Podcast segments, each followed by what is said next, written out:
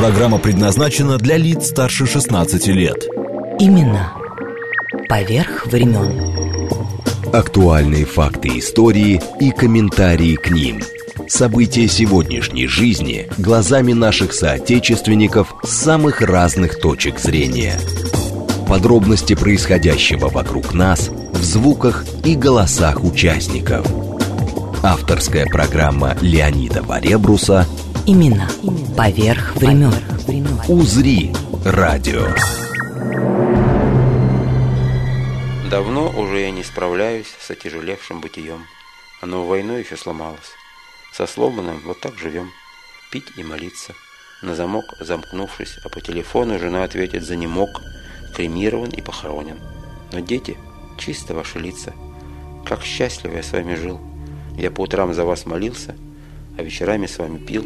Боюсь, что жизнь меня накажет продлением долгим. Все теперь живут подолгу.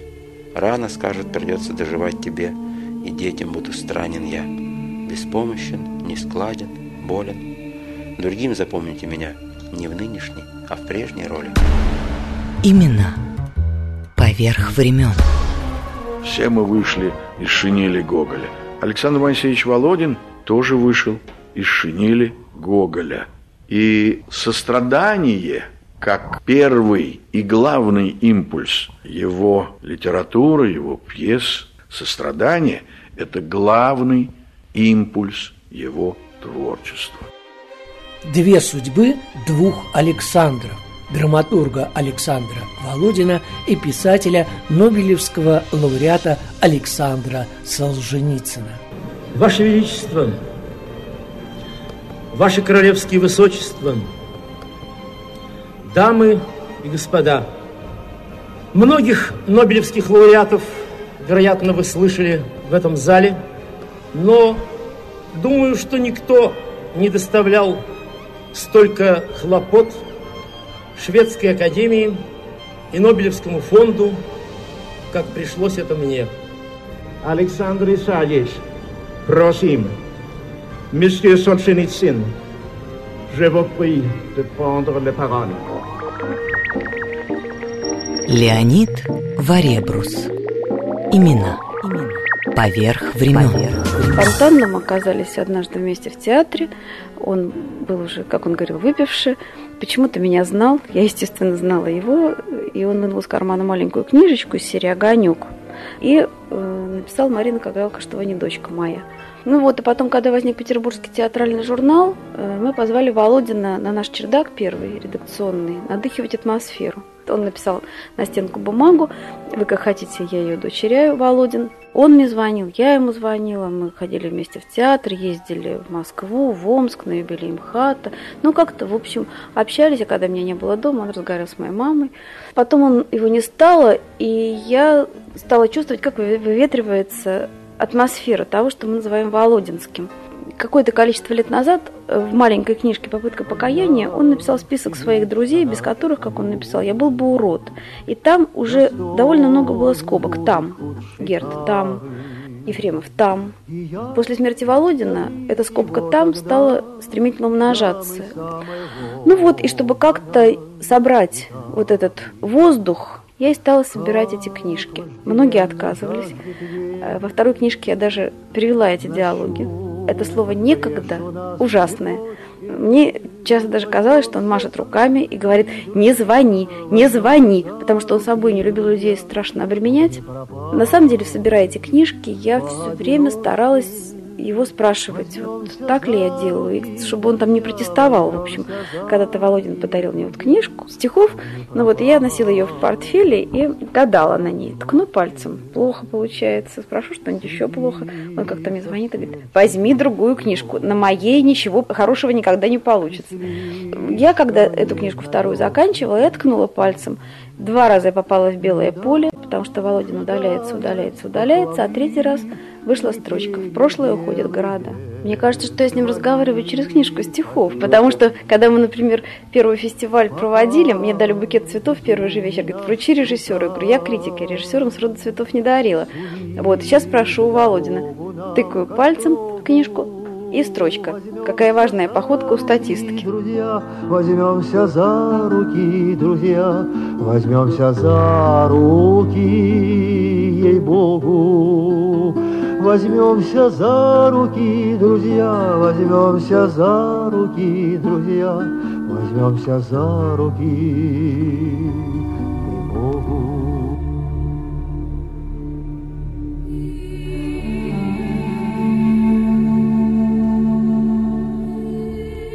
Об Александре Володине, арт-директор театрального фестиваля «Пять вечеров».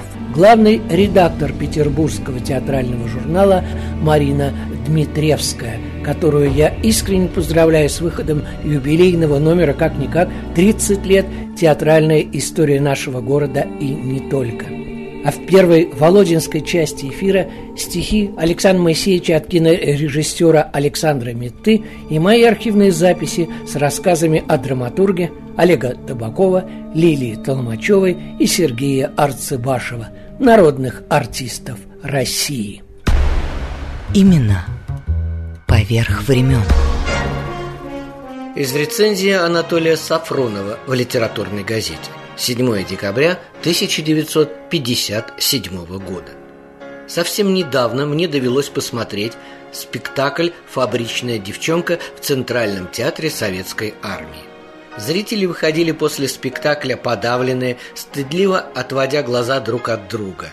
Вывернуть же наизнанку шерстью вверх то, чего нет в существе самого нашего строя, и выдать засущее – не очень оригинальная и весьма плохонькая попытка навести тень на белый день, убеждал читателей Сафронов. Независимость воспеваю.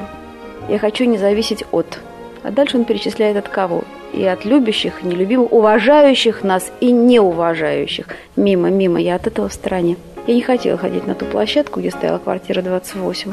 Там уже другая дверь, железная, там стеклопакеты на окнах, там какая-то другая жизнь. И однажды дворник этого двора сказал, как-то была полная помойка писем. И Катя Тамар, в том числе в помойке лежали почетные грамоты драматургу Володину. Большая Пушкарская, улица, дом 44. Последний адрес драматурга Александра Володина, где он жил с 1966 по 2001 год.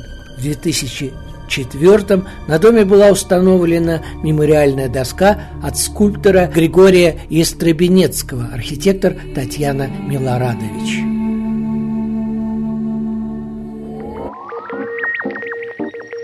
Леонид Варебрус. Имена. Поверх времен. Сострадание – это главный импульс его творчества.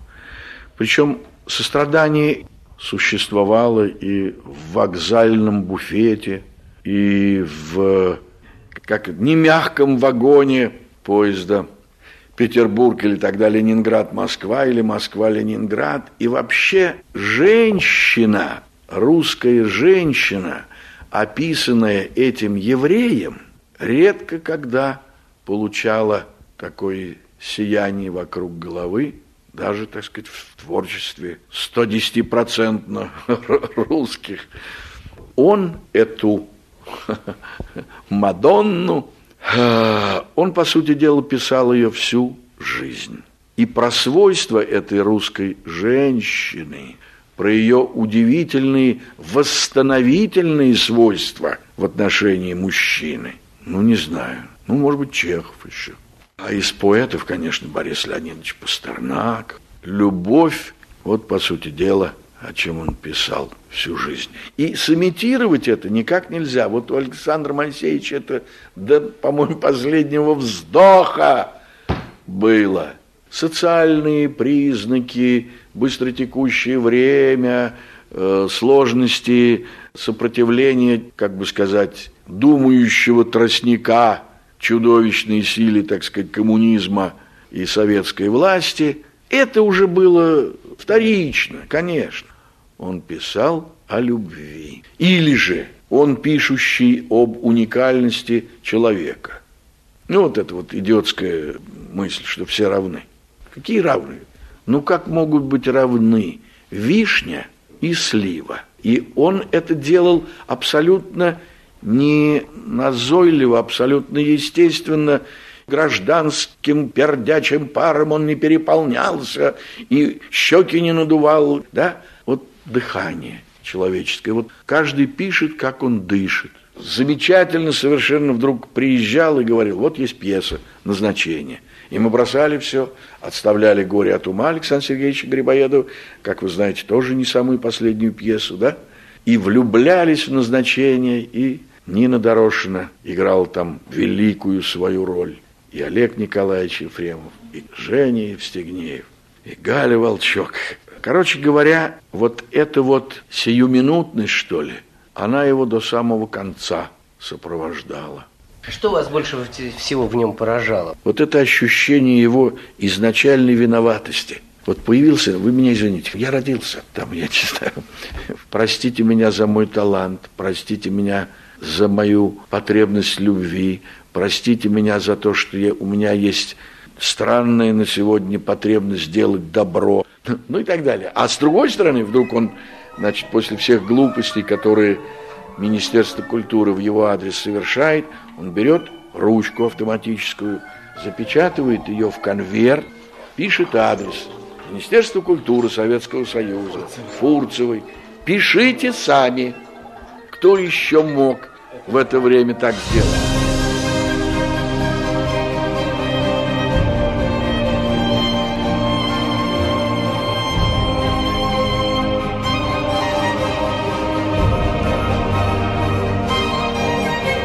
Из прошлого Олег Табаков об авторе «Пяти вечеров» старшей сестры сборника с любимыми «Не расставайтесь», осеннего марафона, записок нетрезвого человека, старшей сестры, пьесы Дульсинея Табосская. Дальше Лилия Толмачева «Мой архив». Мы же не были театром, мы были студией молодых актеров при МХАТ. И поэтому зависели очень от э, МХАТовского руководства. Они э, к нам относились, ну, молодые ребята там что-то репетируют, что-то такое делают, э, нас не тревожит. И они не очень интересовались. Но появился спектакль Анатолия Васильевича Эфроса «Никто». Вот он был воспринят мхатовцами как скандал. Буквально они решили, что мы посягаем на э, систему Станиславского, на мхатовские устои. Короче говоря, был худсовет, где они решили запретить нам даже просто афишу, где было бы упоминание судей молодых актеров Примхат. Так вот, Примхат они не разрешали нам печатать. И когда появилась пьеса «Пять вечеров», ну, тут уже просто именины сердца, он безумно был рад. На репетициях он вел себя удивительно скромно, молчаливо. Кстати говоря, он мало приезжал. Он, по-моему, в это время все-таки был весь в Питере, у Товстоногова, пять вечеров там. И, во-вторых, у нас сроки никакие не были поставлены, что вот тогда-то мы выпускаем. Такого не было. И разрешат ли нам дальше вообще репетировать? Мы, значит, э, совершенно влюбленные в пьесу репетировали. Женя Евсегнеев, инженер, Нина Дорошина, Катя, Славку, значит, Табаков, Зоя была Алла Покровская. Роли распределялись безумно интересно. Я сейчас говорю о Ефремове. Он был замечательный Ильин замечательный. Он выходил на сцену, выносил такую судьбу, такую биографию, поколение, где люди мечтали об одном, потом их сажали, они выходили надломленные, из них не получалось то, к чему они стремились, о чем они мечтали. Ой, старшая сестра, вы знаете, что вот пять вечеров, говорю, препятствий были, и все. В старшей сестре Львов Анохин создал такую атмосферу необыкновенную. Мы и спорили, кто кого переспорит, и э, не могли расстаться. Вот идем вместе пообедаем, а вот после пообеда опять начинаем после обеда продолжение репетиции. Выпускали мы в Тбилиси. Был очень праздничный выпуск. Я вам скажу, я тоже так вспоминаю, вот, что такое счастье. Никто не может определить. Когда задают такой вопрос, вот у вас было счастье или не было счастья, да если всерьез об этом думать, э, трудно ответить на этот вопрос. об этом моменте я определенно говорю. Это было счастье. Но самый наш замечательный спектакль, в котором я не была занята, это назначение. И вот ночью мне позвонил Ефремов и говорит, что приди, пожалуйста, завтра на прогон утром. Скажи мне, что получается, потому что мне кажется, что вот я на сцене играю Лямина, и я не очень понимаю, в какой жанр мы выходим. И утром я увидела без преувеличения гениальный спектакль. Я знала, что будет хорошо, что Ефремов замечательный актер, но что это будет такое откровение – ну, все, там даже декорации играли. Там стол э, превращался в дверь, потом двери превращались в столы. И когда актеры кланялись, э, мебель тоже кланялась. То есть такого спектакля второго ни тогда, ни сегодня я не вижу это поэзия, не говоря о том, что это очень высокая литература, потому что греха таить нечего, там современные пьесы, иногда думаешь, как это сказать, чтобы фраза была поживее, чтобы она была э, похудожественнее даже. У Володина, даже вот я переставлю порядок слов, все, и вдруг ты чувствуешь, что нет, не то, не то, не то. То есть у него вот запятая, ритм, все у него на своих местах. И недаром он пишет стихи, в которых уж привинчено каждое слово. Леонид Варебрус. Имена. Имена. Поверх времен. Поверх времен.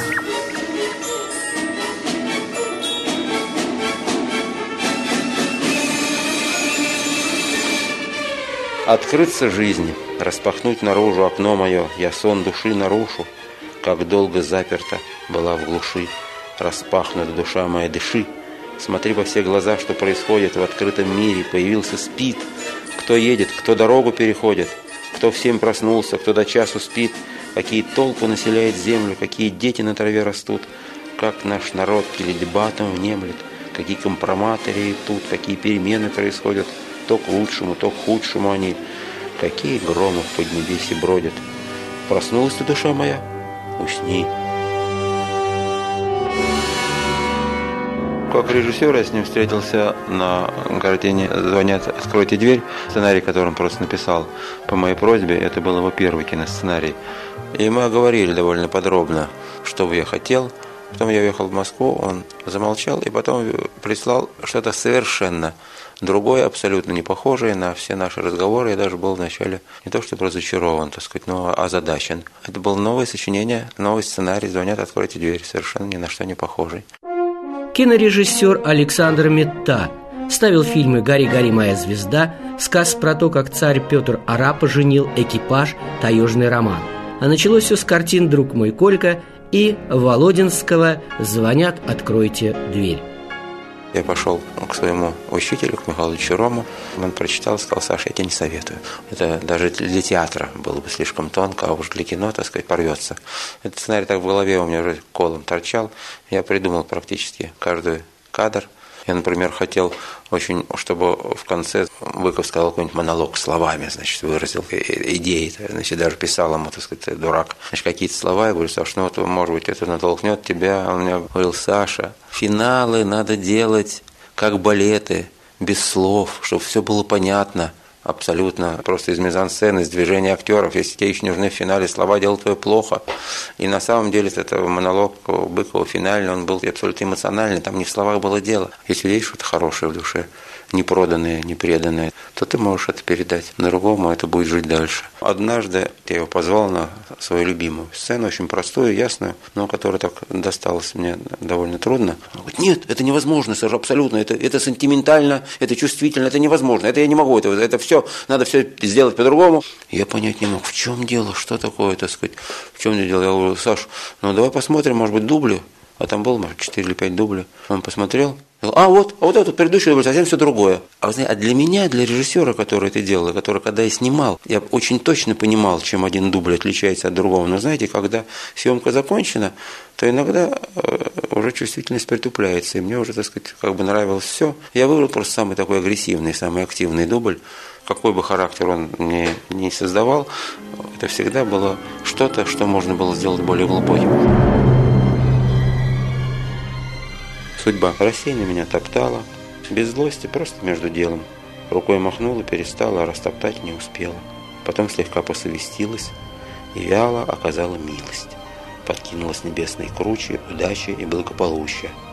а под конец, зевнув, устала. Вдруг закруглилась, как сумела, несчастье не доконала, счастливым сделать не успела.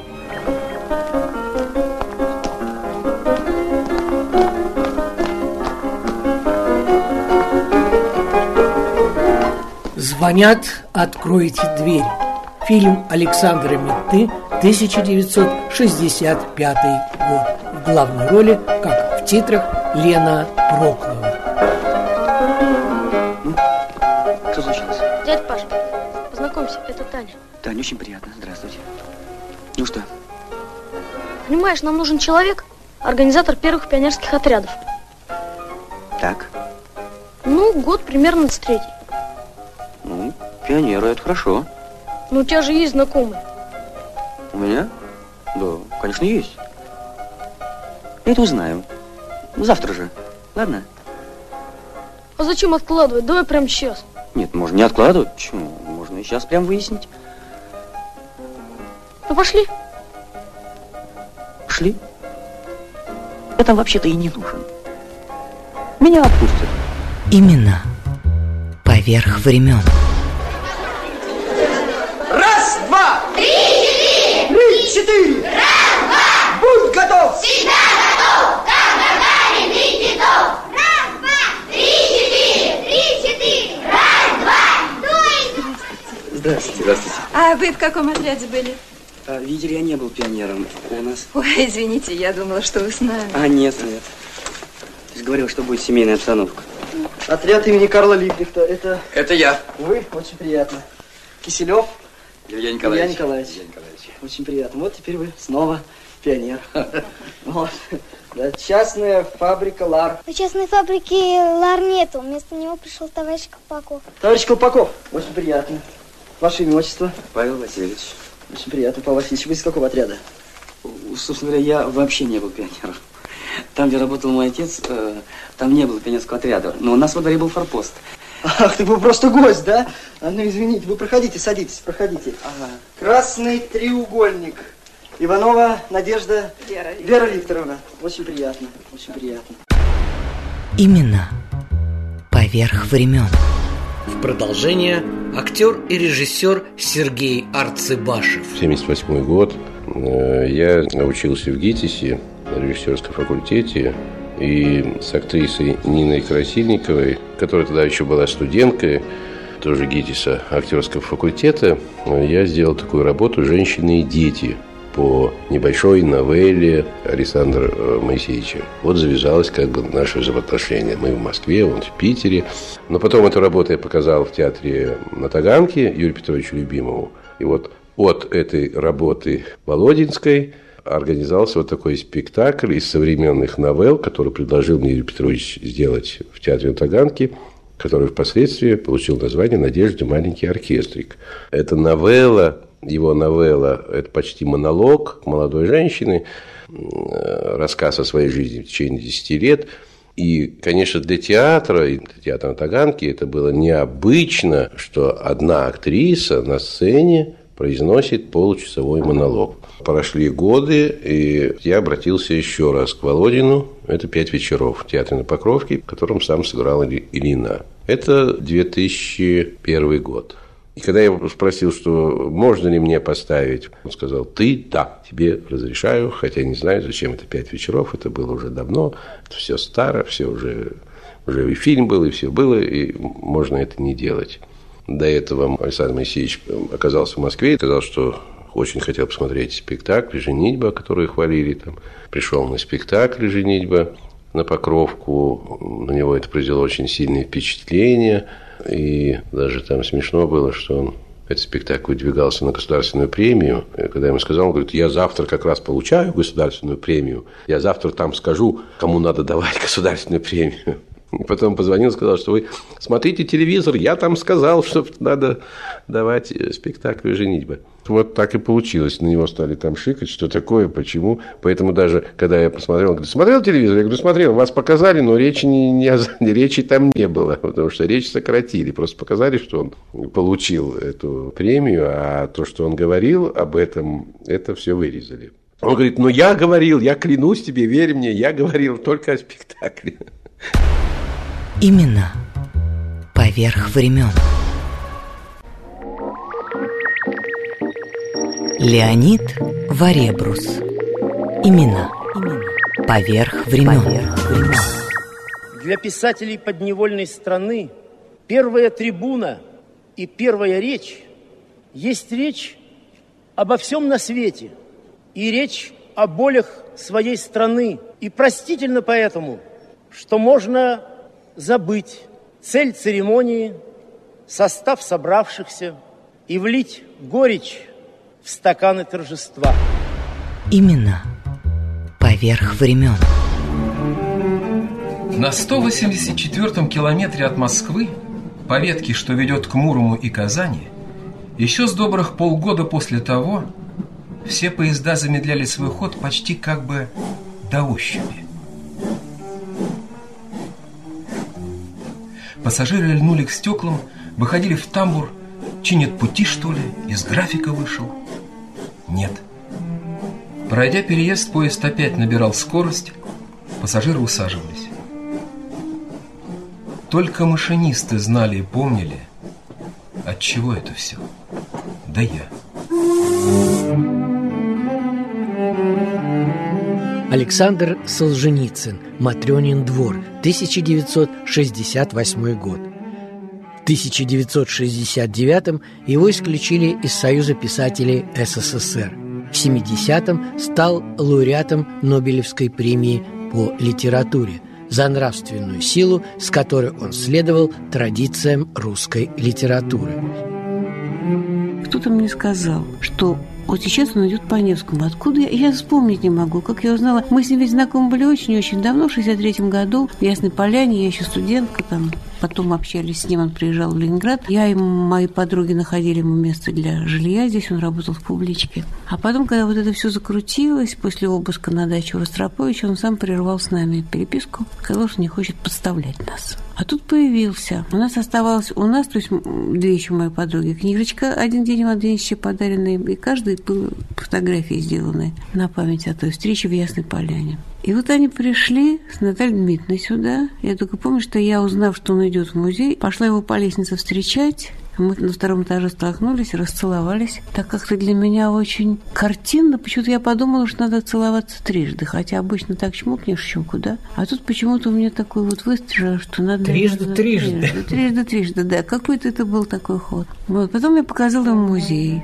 И когда он слушал, еще была старая экспозиция, там была запись Рыквия Махматова читая. Он заплакал.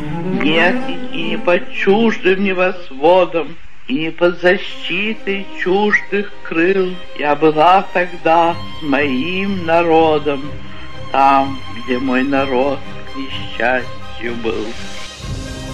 Две судьбы двух Александров драматурга Александра Володина и писателя Нобелевского лауреата Александра Солженицына. У меня совершенно другой есть образ Александра Исаевича который был внимателен, очень доброжелателен, который просил, скажем, заказать билеты на э, пьесу о физиках в театре комедии, потому что он сам писал тогда Ему важно было посмотреть, и как он смеялся, мы сидели во втором ряду. И он так громко смеялся, что какая-то девица, сидевшая в первом, такая из обернулась и таким презрением на него посмотрела сверху вниз. Я думала, тебе бы, девочки, сказать, кто? Так ты бы тут уже от почтения описывалась. Никакого в нем не было такого э, статусности, писатель великий. Дружественный, очень демократический, интересный в общении человек. Он тогда нам читал свои крохотки, специально нас было четверо. И все говорил, что от того, какими вы, зависит будущее. Нина Попова, создатель и первый директор музея Анны Ахматовой Фонтанном доме, президент благотворительного фонда «Друзей музея». Наталья Солженицына, президент фонда «Русское зарубежье» имени Александра Солженицына. Солженицын – последний писатель, который оставил огромный, колоссальный рукописный архив. Не обязательно рукопись, написанная пером, это может быть и машинопись. Так что рукописи не горят относится совсем не к этому, относится к тому, что не горит, созданная высоким духом. Так вот, жизнь Солженицына, несмотря на то, что она была чрезвычайно сложная, перипетий было очень много, безотцовство, нищее детство и юность, война и тюрьма, лагерь, ссылка, потом бадание с властями, потом изгнание, потом возвращение тоже не гладкое.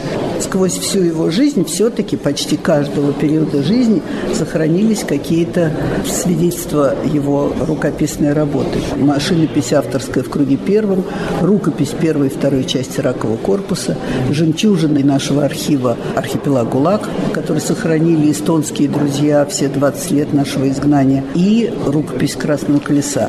Это удивительно. Он начал писать буквально в 8-9 лет. Он почему-то был уверен, сам не знает почему, что он станет писателем. И вот он начал писать очень рано, писал фантастические рассказы, научную фантастику и приключенческие повести. Да я вот, вот вижу повесть «Синяя, «Синяя стрела». стрела». Вот это 29-й реально. С Новым годом читателя, да, это уже журнал, хорошо. Это уже журнал, который он выпускает сам. Вышло 16 выпусков такого журнала, в которых он был автором и прозы, и стихов, и шарат, и кроссвордов, и всего на свете. И в конце стояла подпись подписчиков 1 миллион. А реально была подписчиком только одна его мать. Именно поверх времен. Вот огромный массив рукописный Красного Колеса, который никто никогда не видел. Это огромный труд, в который вложено, к тому же, изучение всех доступных на Западе архивов по русской революции. Они там, во всяком случае, богаче, чем те архивы, которые у нас были открыты. Писал мелко, убористо, во-первых, от природы. У него был такой почерк, а во-вторых, он был большую часть жизни, ну, не в изгнании, а до того, как его выслали, он был озабочен не объемом вещи, а объемом физическим, в кубических сантиметрах метров, потому что нужно было прятать все написанное.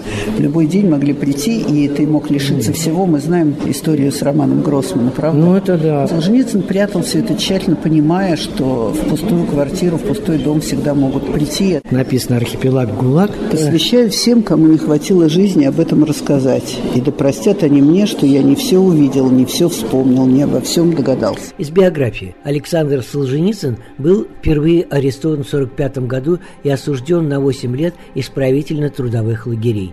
Пробыл в них с 45 по 53 год. В феврале 53 был освобожден без права проживания в европейской части СССР. 3 февраля 1956 года решением Верховного суда Советского Союза Александр Солженицын был реабилитирован – Второй раз был вновь арестован 12-13 февраля 1974 года, лишен советского гражданства и выслан из СССР. После краха советского режима 27 мая 1994 года он возвращается в Россию через портовый город Владивосток. Отсюда и началось его путешествие на поезде в Москву. Именно поверх времен. Красное колесо. Атапка. Без 20 минут час ночи штаб Северного фронта донес в Ставку, что манифест о царском отречении наконец подписан. Ну, наконец-то. Разрядилось великое напряжение. Кончилось несчастное царствование. Не стало императора Николая II. Но не возникло и Алексея II, а Михаил II. Имена как бы подвигались вспять к самому корню династии. Вот скоро, вот скоро Северный фронт передаст и текст отречения. Кончилось несчастное царствование, и теперь наступит успокоение. Но, как всегда в жизни, великие минуты смешиваются с ничтожными. Там пока манифест, пока успокоение, а у ставки роились свои неотложные заботы. Полоцкий комендант доложил, прибыло полсотни нижних чинов, вооруженных револьверами и шашками. Выйдя из поезда, потребовали разоружения станционной охраны. На вопрос коменданта, по чьему приказанию они этого требуют, ответили по приказанию офицера, который остался в вагоне. Послал комендант жандармов в вагон проверить, солдаты из депутации напали на него и разоружили. К счастью, тут показался на станции взвод «Драгун», и все приехавшие солдаты разбежались, а в вагоне никакого офицера не оказалось. Теперь они могли снова сбежаться и ехать на Витебск, или могла появиться новая самозванная депутация, или даже десять таких депутаций – Юзы передавали исторический царский манифест, а надо было снова телеграфировать безответственному Родзянке, да в выражениях терпеливо почтительных, потому что он высился теперь как бы новым царем, и все военное главнокомандование, какое-нибудь верховное, под него теперь попадало. В скромных выражениях напоминал Алексеев, что в военное время и в районе действующей армии никак невозможно допустить разоружения железнодорожной охраны, и против солдатских банд и самозванных депутаций придется принимать самые суровые меры, чтобы, Алексеев был возмущен, и строка его окрасилась упреком, чтобы оградить действующую армию от того глубокого нравственного разложения, которое переживают все части Петроградского гарнизона. Увы, для Петроградской революции, как она дышала, вовне, нельзя было найти выражение более точного. Суматошный этот Родзянко. То три ночи подряд теребил всех главнокомандующих телеграммами и к аппарату. Но вот послана ему одна, вторая, точные военные телеграммы о тревожном происшествии, а он держит себя так, будто и не получал. Но что у Алексеева было, это высокая штабная тренировка. Способность одновременно соображать и неупускательно направлять многие дела, включая и самые мелкие, и о которых другие не успевали догадаться. Едва был принят из Пскова бесповоротный царский манифест, Алексей уже распоряжался срочно передавать его по всем юзам одновременно на все фронты, и далее во все армии, и начальникам всех военных округов, и безотлагательно рассылать во все части войск. Всего лишь трое суток прошло от момента, когда вот так же в глуби ночи император внезапно уехал на вокзал. Алексеев вот так же шел тогда ложиться спать. За трое суток какую же отвалили глыбу, загородившую русский путь, путь к свободе. В декабре 2013 года в Музее изобразительных искусств имени Пушкина открылась выставка, посвященная Солженицыну, где впервые можно было увидеть и пишущую машинку, на которой работал писатель, его тюремную телогрейку, документы, фотографии, его Нобелевскую медаль и рукопись романа «Красное колесо». Там же была представлена картина Гавриила Гликмана, русского художника и скульптора «Матрёнин двор» с портретами Александра Солженицына, Вячеслава Ростроповича, Дмитрия Шостаковича и Галины Вишневской, написанная около 1980 года. Никита. Ну и чего написал?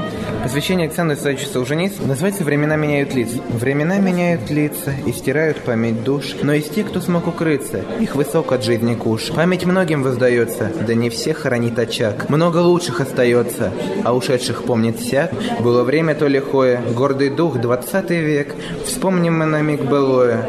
Жил на свете человек. Смотри на двора. Это Владимирская область, Гусь-Хрустальный район, поселок Мизиновский. Он к нам приезжал в 1957 году, работал учителем математики, электротехнику преподавал. Ну, а что в вашем поселке-то об этом времени говорят? Да, вот, Что-нибудь или нет? вот рассказ «Матрёнин двор» написан как раз о нашей местности, а героиня Матрёна, она там же Да? жила. Картина-то. Да, да, да. Сложная литература-то у него. Нам надо еще подрасти, наверное, для осознания. Леонид Варебрус. Имена. Поверх времен. Архивариус Ирина Тюрина. Часто делается такая ошибка, говорят, что Солженицын получил Нобелевскую премию за архипелаг ГУЛАГ. На самом деле, обращаю ваше внимание, что премия ему была присуждена в 70-м году. Архипелаг ГУЛАГ в свет вышел впервые в декабре 73-го. И здесь на иллюстрации в этом дипломе, который делает какой-то в течение 25 лет определенный для этого художник Шведской академии, собственно говоря, изображено, за что же дали. Вот здесь Матрена, случай на станции, вязовое бревно, крохотка, вот эти языки с мисками. А формулировка была за нравственную силу, с которой он продолжил извечные традиции русской литературы. Это на каком языке вы сейчас прочитали? На шведском. Решение Шведской академии было оглашено в Стокгольме 8 октября 1970 года. После опубликования в Париже книги «Архипелаг ГУЛАГ» Солженицын был признан виновным в государственной измене, лишен гражданства и приговорен к высылке. Вот архивный документ от 7 февраля 1974 года Юрий Андропов Леониду Брежневу, генеральному секретарю Коммунистической партии. Как я вам докладывал по телефону, Вилли Брандт выступил с заявлением, что Солженицын может жить и свободно работать в ФРГ. Сегодня, 7 февраля сего года, товарищ Киворков, это генерал-майор КГБ, вылетает для встречи с Баром с целью обсудить практические вопросы выдворения Солженицына из Советского Союза. Если бы указанная договоренность состоялась, то мне представляется, что не позже, чем 9-10 февраля следовало бы принять указ Президиума Верховного Совета СССР о лишении Солженицына советского гражданства и выдворении его за пределы нашей Родины. Проект указа прилагается. Если же по каким-либо причинам мероприятие по выдворению Солженицына сорвется, мне думается, что следовало бы не позднее 15 февраля возбудить против него уголовное дело с арестом.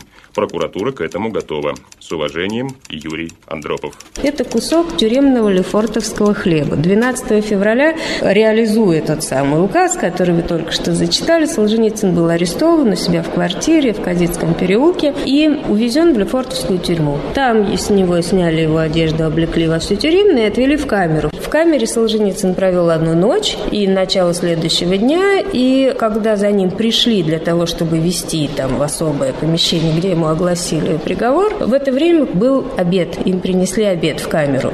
И Солженицын успел дохлебать щи, но вот половину только куска хлеба съел, а вторую половину машинально сунул в карман брюк, не зная, куда его ведут и чем это все закончится. А вот я читаю, кстати, да, да есть не дали, гром замка мужика выходить. Ну, хоть щи долопал до конца, а хлеба-то сунул кус в карман пиджака. Да этих Европ еще пожрать понадобится.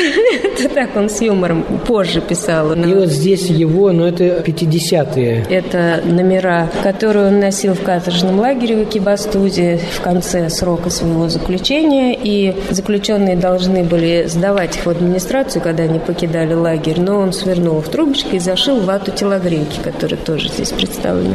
И так он их из лагеря вывез, так они в трубочке свернутые и хранились. Вывез четки, которые он сам сделал. Он их сделал для того, чтобы повторять сочиненные в уме строчки. Он же, будучи в этом каторжном лагере, в уме сочинил огромную поэму и множество стихов, общий объем 12 тысяч строк. Писателя выслали из СССР в феврале 1974 В декабре принял участие в Нобелевских торжествах. Ваше Величество, Ваше Королевские Высочества, дамы и господа, многих нобелевских лауреатов, вероятно, вы слышали в этом зале, но думаю, что никто не доставлял столько хлопот Шведской Академии и Нобелевскому фонду, как пришлось это мне. И вот, наконец, я приехал не в свою очередь, чтобы занять лишний стул – но согласитесь, что и лауреату не так легко. Четыре года должны были пройти для того, чтобы я вышел для трехминутного слова. С того года, когда я не мог приехать сюда, я научился и у себя в стране говорить открыто почти все, что я думаю. А изгнанием, оказавшись на Западе, я тем более теперь могу говорить где угодно, сколько угодно, чего здесь уже и не ценят, чем не дорожат.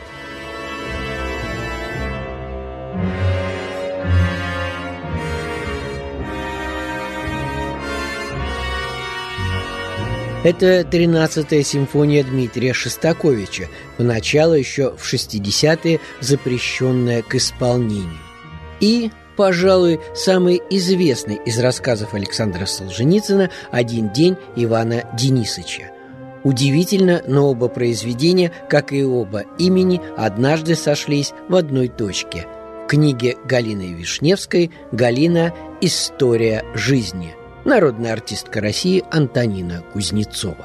Когда на наших глазах шла битва Шостаковича с ЦК КПСС за право на жизнь 13-й симфонии, в стране произошло очень знаменательное событие – 11 ноября в продажу поступил очередной номер журнала «Новый мир» с напечатанной в нем повестью Солженицына «Один день» Ивана Денисовича. Советское правительство неосмотрительно выпустило джина из бутылки, и как ни старались затем в последующие годы затолкать его обратно, уже не смогли. Мы недоумевали, почему, напечатав такую сильнейшую повесть о советских концлагерях, власти не разрешают к исполнению – 13-ю симфонию Шостаковича. Но, как выяснилось потом, Твардовский, главный редактор журнала «Новый мир», сумел изловчиться, нашел пути и подсунул Иван Денисовича самому Никите Хрущеву, тот, еще не вполне остыв от недавнего прошедшего съезда партии, где он всенародно, назвав Сталина убийцей, предал его анафеме, повесть ту прочитал и приказал немедленно ее напечатать. Шостаковича же травила старая сталинская свора, уже десятилетиями поднаторевшая в этих делах. Когда у нас поселился Солженицын, то волей судьбы – он оказался рядом с Сахаровым с одной стороны и Шостаковичем с другой. Естественно, что в таком близком соседстве он часто общался с Андреем Дмитриевичем. Теперь Слава захотел свести поближе Солженицына с Шостаковичем, который очень высоко ценил писательский дар Александра Исаевича и хотел писать оперу на его повесть «Матрёнин двор». Они встречались несколько раз, но контакта, видно, не получилось. Село Полище – это центр Мещеры российской практически. Здесь был и Солженицын, и Солоухин. Все сюда приезжали посмотреть, помолиться в этой церкви.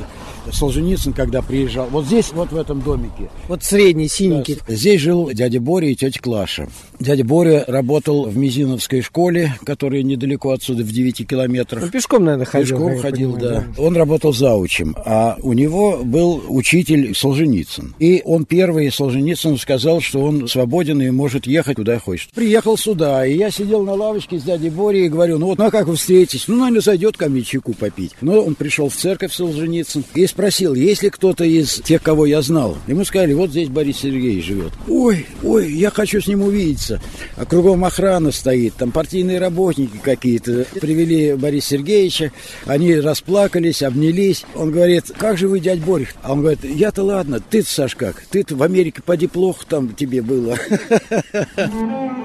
Точку ставим во Владимирской области, в родных местах Матрены вместе с телеоператором Алексеем Покровским – и в Москве с актерами Александром и Еленой Михайловыми из театра имени Евгения Вахтангова, участниками спектакля «Матрёнин двор». Кроме Матрёны и меня, жили в избе еще кошка, мыши и тараканы. Кошка была не молода, а главное колченога. Она из жалости была Матрёны подобрана и прижилась. Хотя она и ходила на четырех ногах, но сильно прихрамывала. Одну ногу она берегла. Больная была нога.